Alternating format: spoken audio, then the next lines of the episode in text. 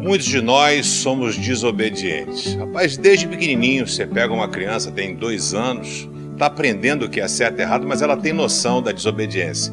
Quando ela vai colocar o dedinho na tomada e você fala não, ela para, olha para você e coloca o dedo na tomada. Nós somos assim também com o Senhor. Quantas vezes Deus nos dá o alerta para dizer: "Ô, oh, para aí, cara, não faz isso, não vai por aquele caminho", mas nós somos extremamente teimosos. Em Deuteronômio 1, verso 26 diz: Mas vocês desobedeceram a ordem do Senhor e não quiseram tomar posse da terra. O povo ficou 40 anos no deserto porque escolheu desobedecer a Deus. Quanto tempo tem durado o teu deserto? Você quer abreviar o teu deserto? Aprenda a obedecer ao Senhor, porque Ele vai te levar pelo caminho mais curto.